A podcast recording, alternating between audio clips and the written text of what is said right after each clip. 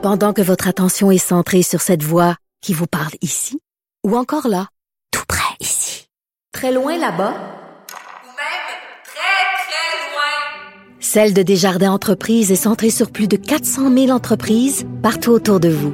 Depuis plus de 120 ans, nos équipes dédiées accompagnent les entrepreneurs d'ici à chaque étape pour qu'ils puissent rester centrés sur ce qui compte, la croissance de leur entreprise. On va parler de Maurice Duplessis maintenant, qui euh, est, dans- est en duel aujourd'hui, euh, lundi, dans, dans notre tournoi des premiers ministres. Euh, et, et on va en parler avec Martin Lemay. Bonjour, Martin Lemay. Bonjour, Antoine Robitaille. Ancien député de Sainte-Marie-Saint-Jacques de 2006 à 2012 et qui est devenu essayiste. Et Martin, vous avez écrit un livre qui s'intitule À la défense de Maurice Duplessis chez Québec Amérique en 2016. Oui. Et il faut être courageux parce que Maurice Duplessis, c'est un peu le repoussoir dans l'ère Oui. moderne. On dit toujours que... Est-ce qu'il a été injustement traité? Oui, il a été euh, définitivement, pour, pour plusieurs raisons, dont probablement la principale, tous ses adversaires qui l'ont combattu pendant de longues années sont arrivés au pouvoir dans les années 60. Donc, il n'était pas question pour eux de, de- de laisser à M. Duplessis quelque vernis que ce soit, et euh, d'où le récit de la Grande Noirceur, entre autres. Donc, mon livre, oui, je défends, euh, si vous voulez, le bilan de M. Duplessis, mais je m'attaque aussi à... euh, au récit de la Grande Noirceur, qui est, d'après moi, tout à fait erroné. Et je me, je me permets de vous indiquer aussi que plusieurs l'ont fait avant moi. Là, je, je n'ai fait, en fin de compte, qu'emprunter. Il y a des historiens professionnels, disons ça de cette façon-là, Mhm. qui ont commencé déjà, à- depuis plusieurs années, là, à taper, si vous voulez, le sentier pour rétablir un peu les faits euh, en ce qui concerne le bilan de M. Duplessis et de l'Union nationale. On pense à Éric Bédard, euh, par exemple. Oui, entre autres, Lucia Ferretti, Oui. euh, Xavier Gélina, qui ont, qui ont, qui ont écrit des, des livres ou des articles là, qui- assez intéressants Ben oui. là, sur cette période-là et qui permettent de nuancer euh, euh, La de légende noire. très- Oui, exactement. C'est le bon terme, de nuancer euh, fortement cette légende noire qui lui a été accolée. Mais euh, co- comment euh, comment c'est venu cette idée de, de se porter à la défense de Duplessis en 2016? Mais j'avais lu ses biographies il y a plusieurs années de M. Conrad Blanc et de M. Robert Humilly. Ouais. J'avais lu plusieurs articles et euh, disons que le- ça m'interpellait. Je me demandais, la, la question, c'est comment ça se fait que cette- ce premier ministre a été élu et réélu, mais en fin de compte, s'il était autant détesté. Donc, j'ai compris que tous les historiens, les intellectuels, les écrivains des années 60-70 n'ont fait en fin de compte que citer ses adversaires et jamais ses appuis, si vous voulez. Mhm. Donc, cette contradiction-là, moi, me- je pense que le mot obsédé n'est pas trop fort, m'obsède depuis longtemps. Comment ça se fait qu'un homme politique est élu et réélu? C'est d'ailleurs lui qui a été le plus longtemps premier ministre dans notre histoire, Ben oui. euh, 18 ans. Comment ça se fait que cet homme si, si populaire était aussi détesté en même temps? Donc, euh, et euh, l'explication est assez simple. Mais oui, oui l'explication, quelle est-elle, oui?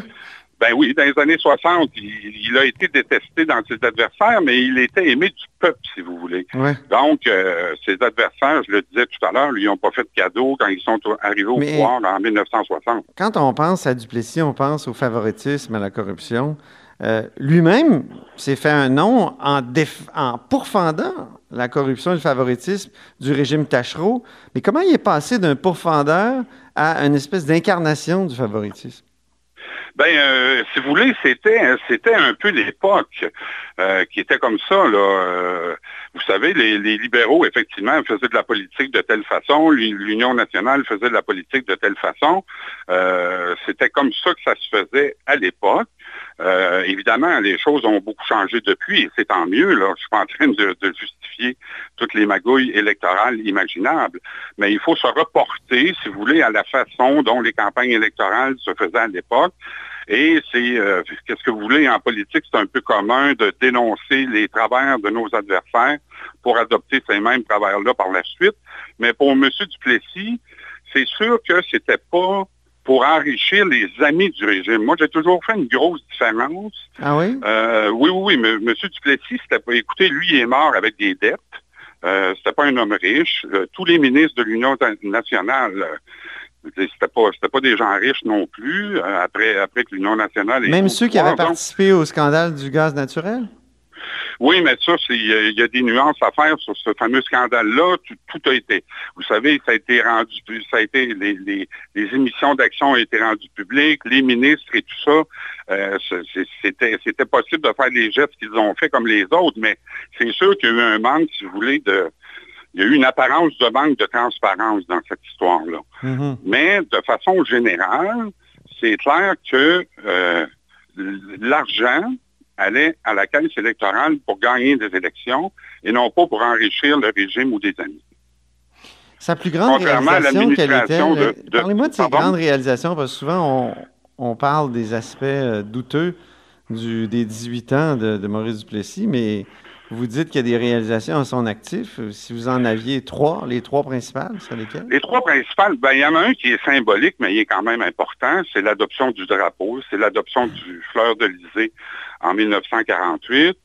Euh, écoutez, euh, euh, avant, ça paraît un geste facile à faire, mais avant qu'un un gouvernement adopte un drapeau, euh, ça prend beaucoup de prudence parce qu'il faut que vous vous assurez que ce drapeau-là ne soit pas remis en question trois ans plus tard. là. Mhm. Donc, il faut que vous vous assuriez que ça fasse l'unanimité ou à peu près de la population. Et dans ce cas-ci, euh, ça a été le cas avec la fleur de l'Élysée, là, qui est encore aujourd'hui un symbole de fierté nationale, je vous dirais. La, la deuxième chose, c'est Oui. qu'il a euh, réussi à bloquer la volonté centralisatrice d'Ottawa. On l'oublie, mais à l'époque, euh, après la guerre, Ottawa commençait les grandes manœuvres de centralisation des pouvoirs et, si vous voulez, de, de, de- de pénétrer les champs de compétences des provinces. M. Duplessis a, il a résisté à ça jusqu'à sa mort en 1959. Et c'était c'était pas une, une bataille simple. Mhm. Et je vous dirais, la troisième chose, c'est l'adoption de l'impôt provincial en 1954. Mhm. Euh, par ce fait même, le gouvernement du Québec, face justement aux visées centralisatrices d'Ottawa, le gouvernement du Québec se trouvait avec une indépendance financière qui- qu'il n'avait jamais eu à l'époque, qu'il n'avait jamais eu avant. Donc, l'adoption de cette loi-là a fait en sorte que le, le gouvernement du Québec était libre de, de si vous voulez, de, de, de ses, de ses gestes financiers. Oui. Une autre chose, il a administré la province. Si vous voulez, c'est un- c'est une province, qu'est-ce que vous voulez? Mais il a administré le Québec euh, de façon prudente et responsable. Euh, donc, il y avait, euh, quand les libéraux de M. Lesage sont arrivés au pouvoir, le Québec n'était pas endetté. Donc, il a pu faire toutes les grandes réformes de la Révolution tranquille grâce, d'une part, euh, à la bonne situation financière du gouvernement, et d'autre part, par justement le fait que le gouvernement du Québec pouvait maintenant lever ses propres impôts. Mhm. Mhm. Euh, vous savez que vous, vous parlez, Martin, à, à un euh, petit-fils d'un député et même d'un whip de l'Union nationale, Émilien Ah oui? Rochette, oui. Ah oui? Bon. député de 56 à, à- à 59, effectivement. Donc, euh, Ah, c'est une des choses... je dernier me suis-. Oui, c'est ça. Je me demandais justement, quand j'étais plus jeune, pourquoi on détestait ça- tant ce, ce premier ministre pour lequel mon grand-père euh, s'était présenté.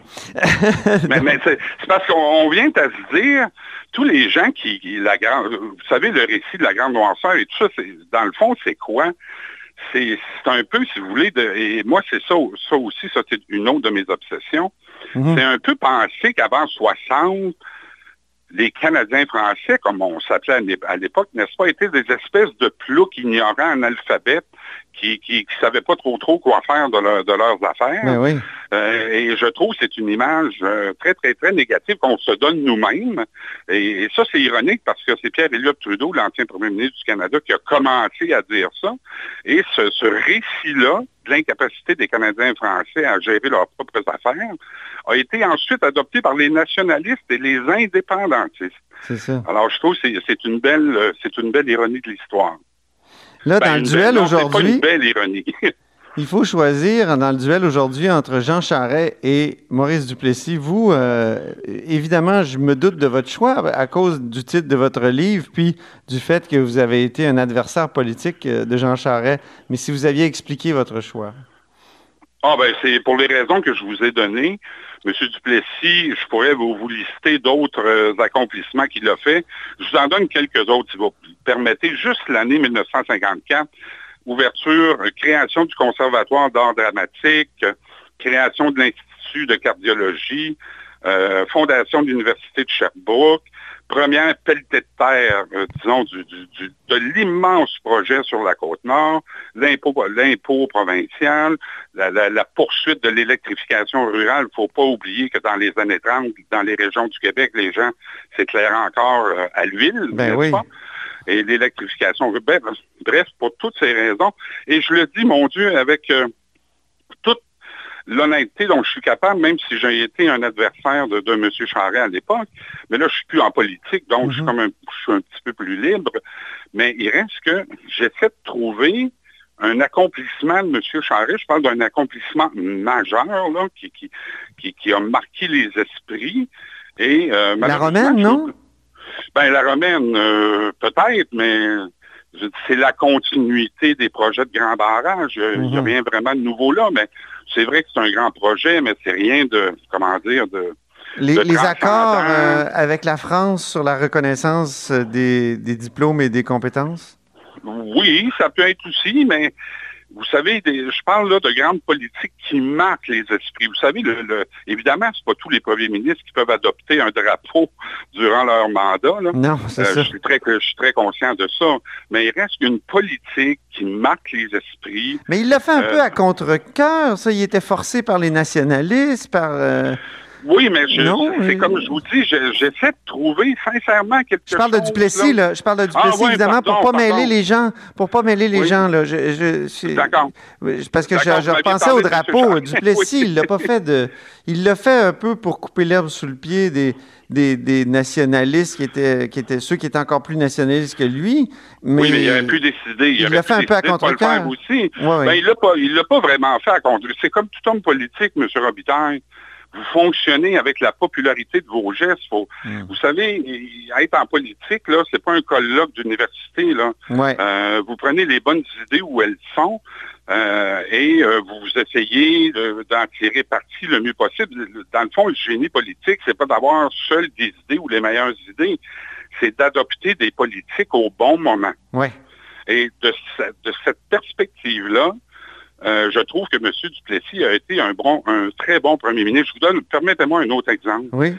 Après la guerre, c'est comme si M. Duplessis avait compris que ça serait le début des, des 30 glorieuses.